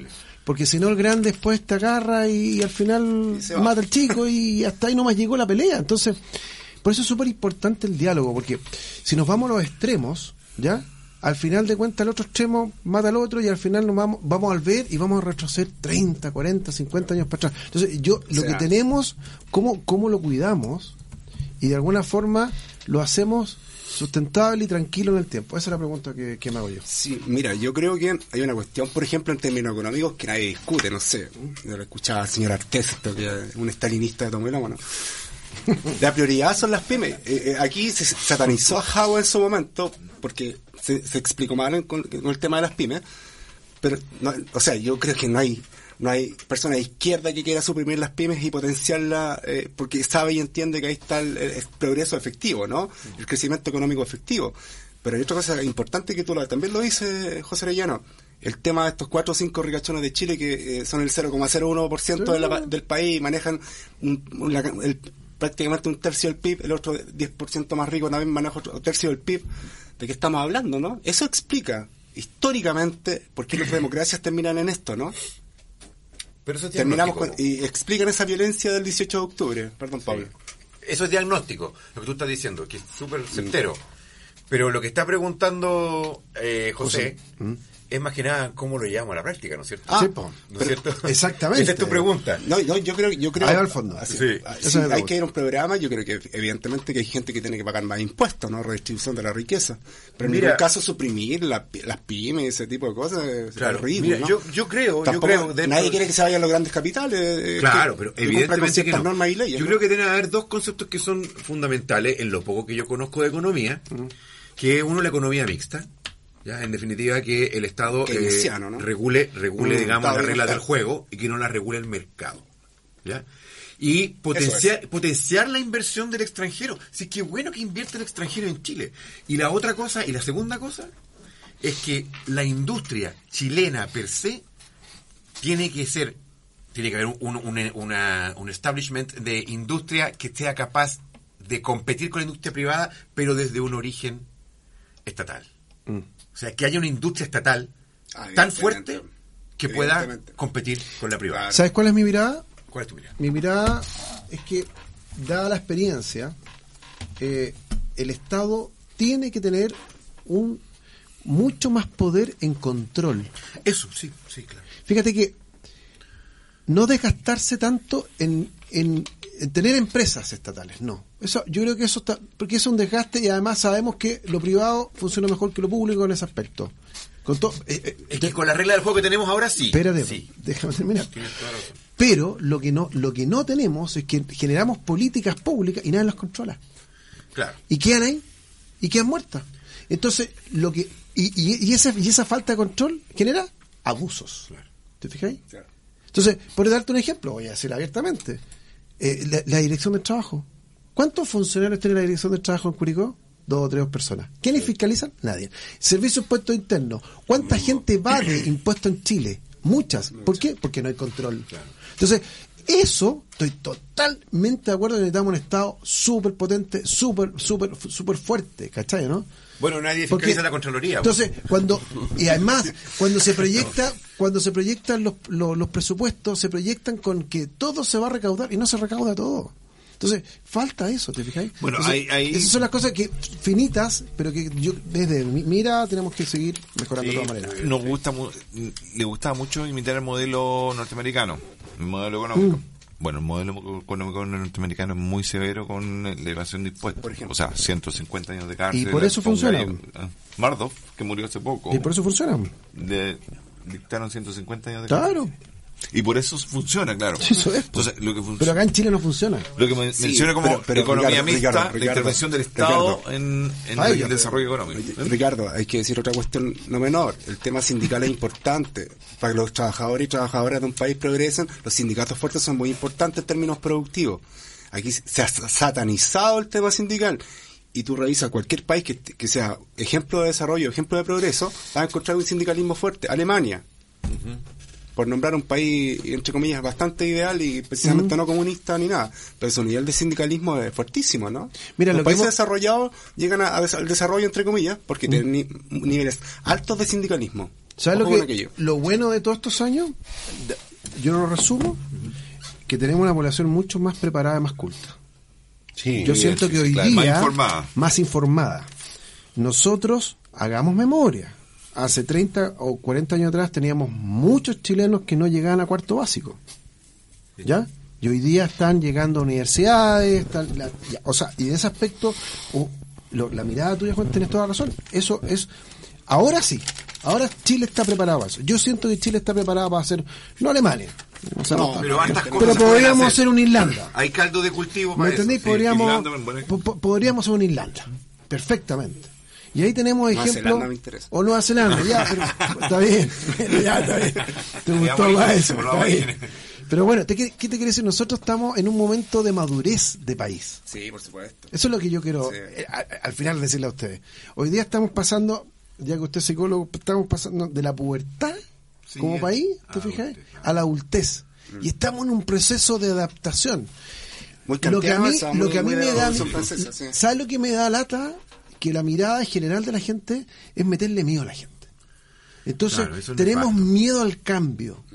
Entonces estamos muy asustados de lo que viene y eso nos tiene a todos frenados, como confundidos. comentarios que si sale tal candidato de, de este Claro, me voy de, me- me voy de entonces, Chile. y, oye, y te lo digo al tiro, como estructura país, venga el presidente que venga, Claro. no va a poder. No, pues no va a poder. Porque hay un sistema ya estructurado. Hay poderes y controles, disculpa que te lo diga, Ricardo, que no los vaya a dar vuelta ni por si acaso. No, por eso. O sea, con todo respeto, aquí se habla, la discusión de la, de la debate presidencial es que eh, ¿qué poder va a tener el Banco Central? El Banco Central no lo podéis cambiar. Si está funcionando el país en base a eso. Sí, o sea, antes que tenéis entraran ustedes, estructuras no estábamos básicas. hablando ¿Usted ha del visto cambio los de la debates estructura? presidenciales? De eso estábamos hablando al principio. Sí, estábamos antes que entraran ustedes, estábamos hablando de eso. Sí. ¿Sí? ¿Están hablando de eso? ¿Creen el cambio de la estructura? Así, Sí, mira, yo creo que la convención va a dejar, va a dejar eh, ahí, eh, tiene, tiene que dejarnos el, el- el mapa más o menos, más o menos para dónde ir. Pero evidentemente yo creo que ese mapa tiene que ser con participación ciudadana, democrática como corresponde, ¿no? Si no nos quedamos en un status quo y vamos a volver a lo mismo. Miren, no es tan vamos a tener un pesi- no deseo- es tan pesimista después de todo. Eh, Es no, optimista. es que, es que de 2019 en adelante algo pasó, Pablo. Más optimista de lo que yo pensaba. Hoy día sí, po. hoy día sí, evidentemente. O sea, yo creo que tener a una presidenta de la convención como Elisa Loncón es un lujo. Que sea mapuche, ¿no? Eso ya demuestra un cambio cultural importante, ¿no? Y evidentemente el otro propósito del pelado Bade, ¿no? Yo, yo quiero que nos hagamos cargo que así somos los chilenos también, pues medios cuenteros. Eh, tenemos de todo, po. Que pero- Pero hay de pero- todo en el usted equipo lo de sabe, fútbol. hay sí, de todo. pero sabe, Sí, pero, pero, Pablo, ¿no? pero Juan que el pelado se, se sobrepasó el cuentero. No, no, pero No, no, no. no, no, lo que, lo que yo te quiero decir es que es un reflejo de lo que somos, nada más. Algo nada bueno es más. que si lo llegamos a No, pillar no, al cuentero, lo echamos nomás. Claro. No, no, sí. Eso está bien. Sí, eso está bien, eso está Bueno, bien. Eso quedó como marcado. sí. eh, a propósito de Guantero, no me acordé del presidente, pero bueno, ese es otro tema. ¿ya? No, él ya, Habría él ya va, a tener, él va a tener lo suyo ahí. No, yo lo que voy, que él como nuevo rostro tiene una responsabilidad. Oye, en, en este gallo confiamos, ya porque es nuevo. Entonces, yo voy a la papeleta, yo, yo voy a votar siempre. Entonces voy a la papeleta, voto por cierto candidato y estoy poniendo las fichas en ese candidato. Y, y que me defraudan, o sea... No, pero si lo suyo es psiquiátrico, Ricardo. Sí, o sea, no, no, no, no lo podemos analizar. Sí, Pero que claro. tú no lo sabes cuándo vas a votar. No, sin duda, pero Claro. lo suyo, tú me estás diciendo cómo él no se representó el daño que le va a hacer a la política, es psiquiátrico, eso, Sí. eso es inventar un cáncer, es... Pero, eh, no, pero claro. lo que dice Ricardo, facticio. lo, lo que dice Ricardo, el Claro, efecto futuro. claro. El ¿Qué te efecto quiero es muy decir? malo. Que, esa, Malo, que, que- lamentablemente tú eres un rostro eh, nuevo, entonces, pucha, vaya a tener el problema de Bade. Mira, ¿sabes que El Bade hizo y usted nuevo también, no vaya a ser un Bade 2. Porque te están evaluando. Sí, es que, es que, bueno, también hay un movimiento ahí de prensa en contra de la convención, hay que decirlo, si aquí los medios de comunicación los manejan los tres grupos, cuatro grupos empresariales más importantes de este país, hay, hay una cruzada en contra de la convención, no nos perdamos. Entonces, ¿quién es la la imagen? Otro medio, entre comillas, alternativo, las redes sociales, ¿no? Porque el 18 de octubre también no es, no es gracias a los medios de comunicación que De teníamos, hecho, hay, precisamente, hay- ¿no? hay protestas todos los viernes. Claro. Santiago. Lo, que pasa es que con, con eso... A ver, una pregunta no- que me no hago. hay la- cobertura de Pero, Ricardo, una pregunta. ¿Las protestas le hacen bien a la convención? Buena pregunta. La hace- no, no, habla- hablando en serio. El, eh, para que tengamos un ambiente, tranquilidad, para poder pensar en el país, ¿es bueno protestas? Yo creo que déjenlos trabajar tranquilos. Eso. Ahora, yo le digo a las personas que protestan, ¿le están haciendo un favor a la convención? El, el otro día a, Es que, a- ah, a una constituyente, la, la que hace este personaje. La tía Pikachu. La tía Pikachu. No, horrible lo que pasó ahí, horrible. Pacachu, Yo- yo le no entiendo por qué. Es que sabéis que, mira, está esta cosa, esta cosa moralista de sectores, de, de algunos sectores de la, de la- diría yo, la ultra izquierda, de cómo satanizar todo aquello que está en la convención, que te vendiste al sistema, que no Yo sé creo, qué. yo creo que más que izquierda, perdón, anarquista, yo creo que aquí hay un grupo Ya. que sobrepasa los sistemas. Sí, pues, que está, que está, está fuera de lo que estamos hablando. Son los No le interesa el nosotros. sistema, no le interesa los Totalmente. absolutamente. Y un grupo, y un grupo que sabes que lo va acercando, no, no, es- no es menor. Y eso, y eso lamentablemente confunde a la gente. Claro. ¿Te fijáis? Y eso es lo que nos tiene Yo confundido. me Y eso es lo lo que que Ricardo. nosotros, Yo me quedo, nosotros. me quedo con lo que dice Ricardo. Hay que dejar trabajar a la convención. Pero por supuesto, yo soy Sí, convencido. lo lógico, sí. Ya, ya Para poder trabajar tranquilo no necesitáis no ruido. No necesitáis- pega. Claro, Claro. un espacio protegido. sé que por el, el, el- el dar espacio hoy en día, digamos, en, en Plaza Dignidad o Italia, como le quieran llamar, es, es como que cambiamos los elementos. Porque yo vi esos videos que decía Alejandro y ya no, ninguno de nosotros se acuerda, vamos a decir la tía Pikachu, porque así la van a conocer todos. Ah, sí. O sea, un tipo tomó una cerveza No, y se la tiró en la cara, una lata de cerveza. Y le llegó, le cortó la nariz, etcétera, y al tipo lo entrevistan. Y él dice, no sé, algo habrá hecho. Eso fue la respuesta del, del, del agresor, digamos. No tiene razón. Sí, bueno, Entonces, bajo ese prisma, o sea, o está borracho, o drogado, o en tercer lugar, ese espacio lo llegó a eh, buscar y ocupar movimientos anarquistas, válidos por los demás. Yo no tengo, si, si también es- otra cosa es, una cosa es abordarlo, otra cosa es eliminarlo, van a existir siempre. El tema es, cuando tú violento, dices, esta plaza se llenó 80 veces en pro de una convención constituyente, frente, eh, y cuando uno de los nuestros logró integrarla, después los deslegitimas porque es como que se vendió en el fondo, se vendió al poder Pero, y pero- ese... pero te hago una pregunta distinta. Ah, ok, ¿vale o anarquista? Ok. ¿Qué propone un anarquista entonces? No, o sea, no- no, no, pero, estructuralmente- si tú valías algo, es porque te estás proponiendo algo. No, no, no. Ah, pero- Va- válidamente yo digo porque negar la existencia. No, no, no. eh, eh, ok, existe, perfecto. Pero ¿cómo lo voy a tratar yo como, como sociedad?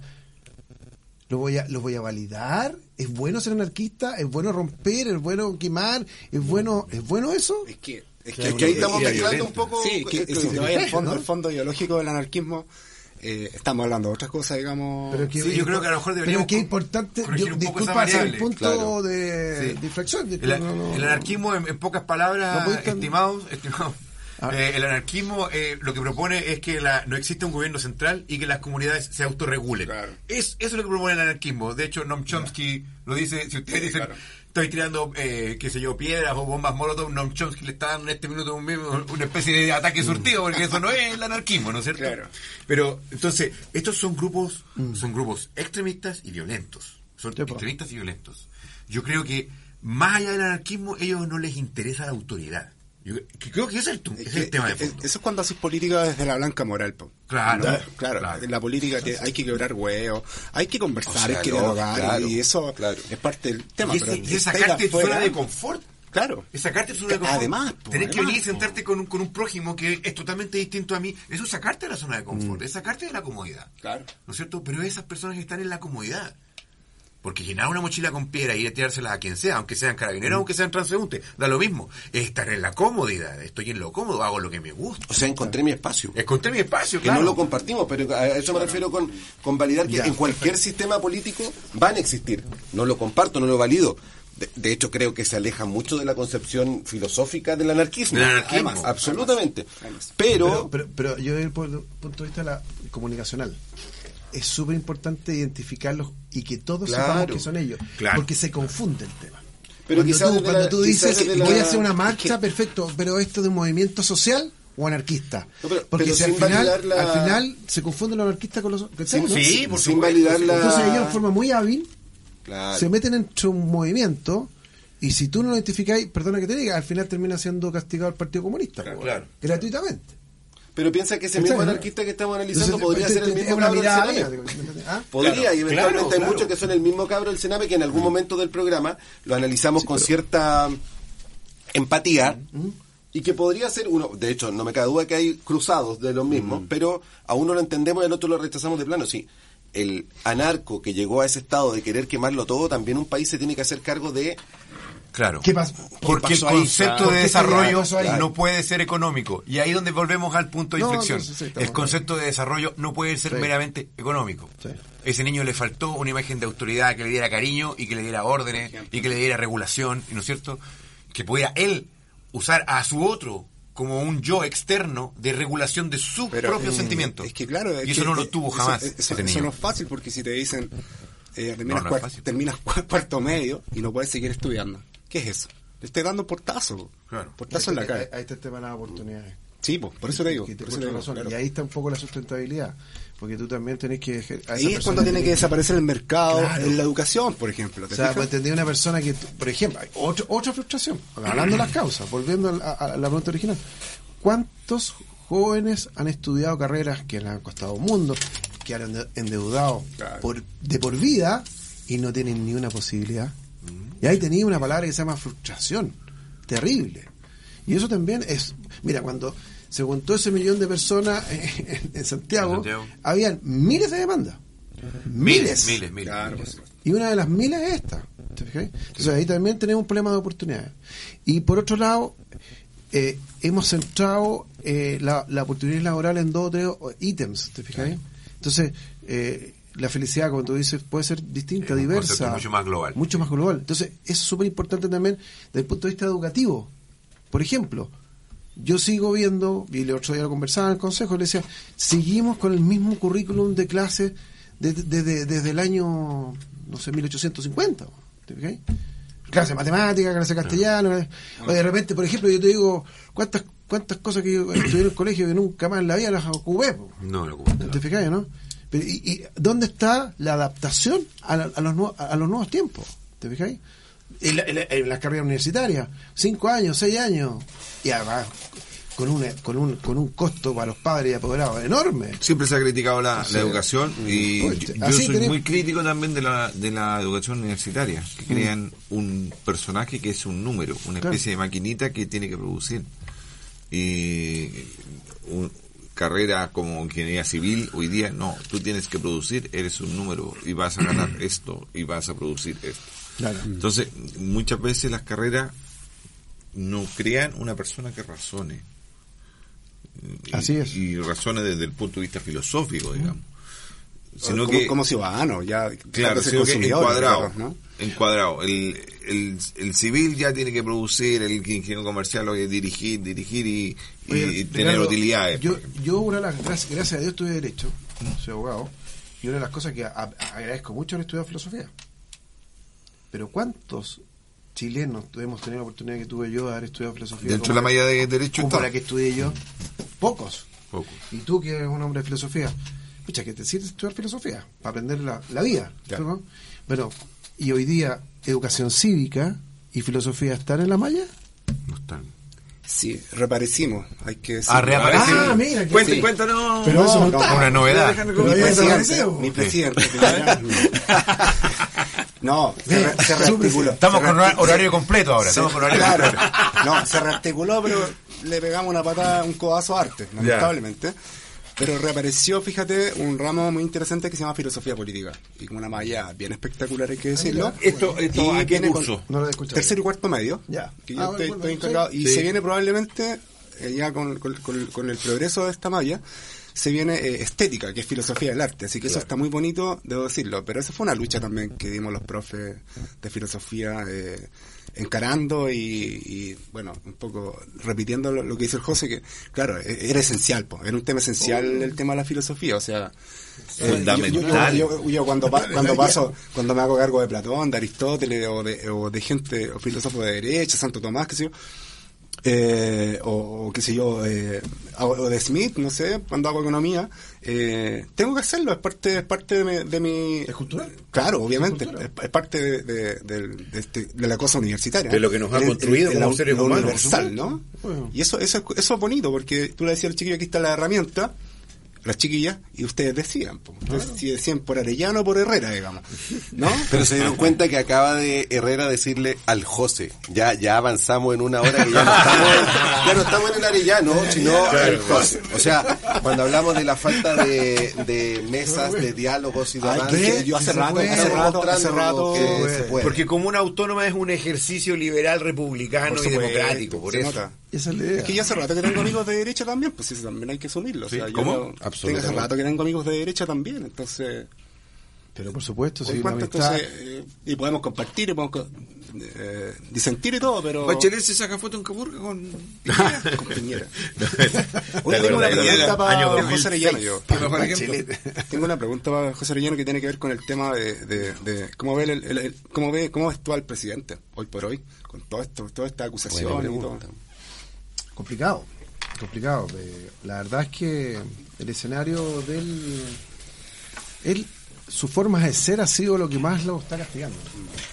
Eh, el presidente eh, tiene, tiene una, una personalidad eh, muy, muy compleja. O sea, y, y- y eso la, la verdad es que la gente lo, le ha generado poco cariño. Mira, eh, Sebastián Piñera es una persona técnicamente perfecta, se maneja muy bien en los números todo, pero desde el punto de vista de la habilidad eh, blanda, por decirlo así, no las tiene. ¿no?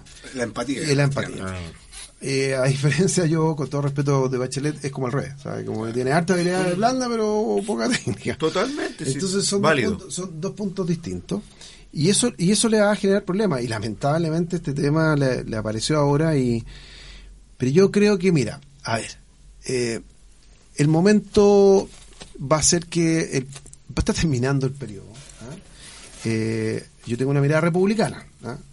Eh, y creo que... No del eh, partido, digamos. ¿ah? No de republicanos. No, no, no. Republicana como país. No, digo que la institución del presidente es importante. Yo siento que Chile es una de las, eh, a nivel latinoamericano, una de las cosas ¿Y que, tú que va a pasar con la acusación, José? Yo creo que va a pasar a, va, va, va a ser aprobada en la Cámara de Diputados, pero en el Senado no, no, no va a pasar. Ese- Ayer, leí algo que sonaba medio grosero. Así es de claro, con todo eh. José, y, y decía eso. O sea, decía que el, el- el gran peligro en el Senado era que hoy en día para la derecha Piñera también es un problema. Entonces pensaban que eventualmente en un periodo eleccionario eh, como, como, como Piñera estaba entregándole el país a la derecha, su votante, digamos, era en unas condiciones nefastas en torno a cómo lo había asumido y eso podía traer como costo que prosperara algo que hasta hace un par de semanas podría ser impensado, que es la acusación constitucional, en el fondo. Espe- espe- especialmente tratando el tema eleccionario. Eh, oye, resultó muy bien esto, eh, con una mayor fluidez. Eh, Muy entretenido, muy entretenido. Eh, hay una Tengo cosa perdón. Mordor todavía, Oye, pero bueno, hay, sí, hay- para programa. hay- hay una cosa que, que- que- hay que recordar que se llama la democracia. sí, claro. Y, y si tú rompes esto, eh, eh, no es solamente malo para la derecha, sino también para la izquierda, para todo el mundo. Fíjate porque que- porque fíjate hoy que- día hoy día puede estar gobernando a la derecha y puede estar gobernando Sí. a la izquierda. Y si nos entramos en este jueguito de, la, del- del- de, de las acusaciones para allí y para acá, el problema es la gobernabilidad, amigo. mío. y, y- y eso mirado desde afuera, hablando de lo que tú planteas inversionista tampoco es bueno. Entonces, bajo, ba- bajo va- varias miradas, eh, no es llegar y gallito por gallito. ¿Me explico? No, Fíjate que Daniel, Daniel. Daniel sostenía que, eh, porque mucha gente le quería cortar la cabeza a Piñera con, con el estallido social, lo salvó la pandemia. Jadwe siempre sostuvo que tenía que terminar el periodo. Es lo mismo que estamos Es lo, lo que estamos hablando. Es lo que estamos haciendo nosotros. Eh, eh, generar ese respeto gobernabilidad. ¿no? Bueno, bueno o mal gobierno, Claro. imagínate también. Estamos terminando. Perú es un ¿Qué gran ejemplo de eso, ¿ah? Perú ¿Ah? es un gran ejemplo de eso. Sí. Todos los Sí. presidentes acusados, pero sin embargo han logrado Terminan terminar su su periodo. periodo. Terminan Eso su es periodo. El nuevo interesante. presidente cam- cambió gabinete ya, pero Claro, por ejemplo. Pero daría para todo otro análisis eso sí, hay respecto Ahora, a lo yo creo que lo malo si podríamos hacer programa si quieres. Yo creo que un momento distinto, sí, no. en este momento con lo que pasó con, lo- con los Panama Papers. Yo creo que hay, hay, hay un pequeño break. Eh, yo, evidentemente creo que hay que respetar la institucionalidad en el sentido de que, eh, bueno, aquí tenemos un presidente, presidente del Senado, tenemos un presidente de la Cámara de Diputados que podrían hacerse cargo de este, de Mm. este periodo. Pero a mí me parece grave lo de Piñera. Eh, impresentable lo último, ¿no? Impresentable. Oye, eh, le entregamos un minuto a cada uno para que se despidan. El- Estamos ¿Ya? en periodo eleccionario y yo sé que abiertamente Y agradecer si también- tomar el minuto en la disposición de ambos. Gracias. Encantado. Gracias a de ustedes, gracias por en invitarnos. representar su convicción política. Muchas gracias desde ya a cada uno de los dos y despídanse como quieran, chicos. Eh, darle las gracias a ustedes por, como una autónoma, la invitación de Ricardo en lo personal, eh, a David, a Pablo, eh, al José que está acá. eh, agradable poder conversar con ustedes, se me hizo demasiado menos. Espero que me inviten nuevamente. Eh, absolutamente. eh, hablar con Don Borealista en la previa también fue una conversación muy interesante, muy interesante como siempre. Así que no, agradecido de este espacio y nada, suerte porque les vaya muy bien. Gran programa. Igualmente, bueno, me sumo a, la- a las palabras, gracias por la invitación. Es muy importante poder analizar eh, distintas miradas de lo que está pasando en nuestro país. Yo creo que eh, a mí, a mí por lo menos el servicio público me llama es por la preocupación de cómo mejorar la calidad de vida de cada uno de nosotros, eh, cómo podemos también eh, solidarizar con, la, con las personas. Yo personalmente me creo que nosotros tenemos que darle mu- mu- eh, mucho trabajo en nuestra región al regionalismo. Creo que es súper importante. Yo creo que eso llegó para quedarse. Que es bueno que tengamos gobernadores, que tengamos eso. Eso tenemos que validarlo. Y tenemos que trabajar mucho en el mundo ru- rural. Eh, yo soy de, una comuna rural. Tenemos que trabajar. Hay muchas, muchos, mu- muchas demandas por delante. Así que confío que, que Chile va, va a tirar para arriba, eh, confío en, la, en, la, en- la, la sensatez al final, que es lo que va a primar, y, y agradezco este espacio y ojalá que todo lo que hayamos conversado sea bien escuchado por todas las partes. Eh, les pido a, las personas que nos están escuchando no más violencia, que trabajemos en paz, eso es lo que más yo aspiro, y que podamos conversar y dialogar entre todos y, y ser más receptivos de, de los problemas sociales realmente de la gente. Yo creo que hay mucha gente que lo está pasando mal y que tenemos que ser solidarios y ayudarnos unos a otros. Muchas gracias a ambos invitados. Ricardo y Pablo, eh, voy a tener que ajustar el- los minutos ahí. Don Bori no está mirando, pero supongo que esa mirada y el, el- el pase que le hizo Alejandro nos va a dar cinco minutos más. Eh, ¿Qué pensamos en un sábado? Un asado, pues ya que estamos en esta mesa tan redonda, los invito a Carne La Chepita, con sus dos locales en Lontué y Curicó, más de 35 años de experiencia en el área. Alta odontología del doctor Mario Moya, lo ubican en el número 752328175. Amaco Servicios Ambientales, eh, nuestro amigo ahí Eduardo Bravo lo puede eh, asesorar en todo lo que dice eh, relación al mercado de los servicios ambientales y los residuos. Y eh, creo que ahí están todos nuestros amigos auspiciadores. No, Sí, nos así falta es. uno. Manquehue Sur, Rodrigo y doña Paulina. Manquehue Servicios, experto en control de plaga e higiene ambiental. Yo, en lo personal, me despido. Fue un gusto, Alejandro, eh, José. Eh, un gusto tenerlo acá, ojalá se repita. Creo que se puede dar esa instancia republicanas de llegar a ciertos consensos que en el Chile se ha perdido un tanto y creo que todos tenemos que desde nuestras respectivas áreas luchar porque estos espacios ocurran. Eh, nosotros lo tratamos de hacer de este programa, usted en sus respectivas profesiones y carreras políticas, don Boris que nos está mirando ahí en la ventana desde esta radio, que también eh, va en esa sensación. Le entrego la palabra a Pablo y a Ricardo y le anuncio que vamos a despedir este programa con No hables tanto de Petinelis. Nos vemos, saludos No, Pablo y Ricardo, el Sal- micrófono es de ustedes. Saludos a todos y bueno, que la Mariel se mejore. Mucha fuerza para ella. Mucha fuerza, gente de la Tierra. Muchas gracias por estar con nosotros en Comuna Autónoma.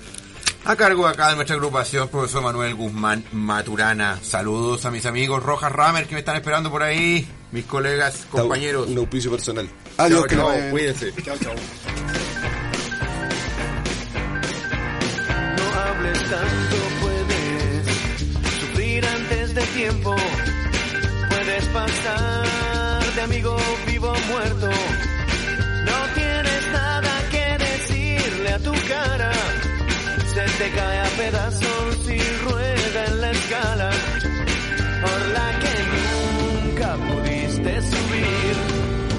En la que siempre te ibas a sufrir con la que nunca tú pudiste amar. Siendo vas a llorar. No estés mal, no has perdido tu vida, porque nunca fue y nunca será tuya. Es mejor que te escondas en las faldas de tu madre y vivir con la culpa.